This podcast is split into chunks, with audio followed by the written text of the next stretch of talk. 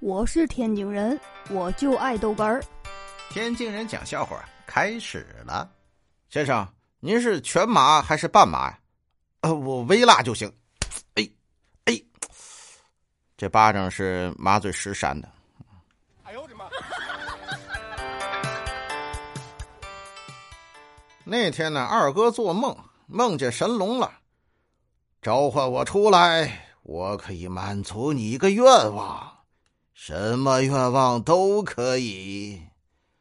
哦，呃，神龙，我我想有生之年看到国足，呃，出现呢。好的，按照你的愿望，你已经长生不老了。啊！哎呦我的妈！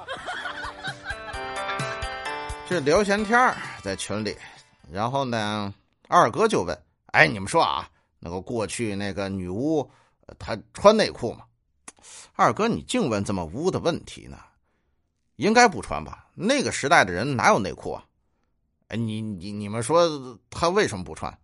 那又为什么不穿？没有呗。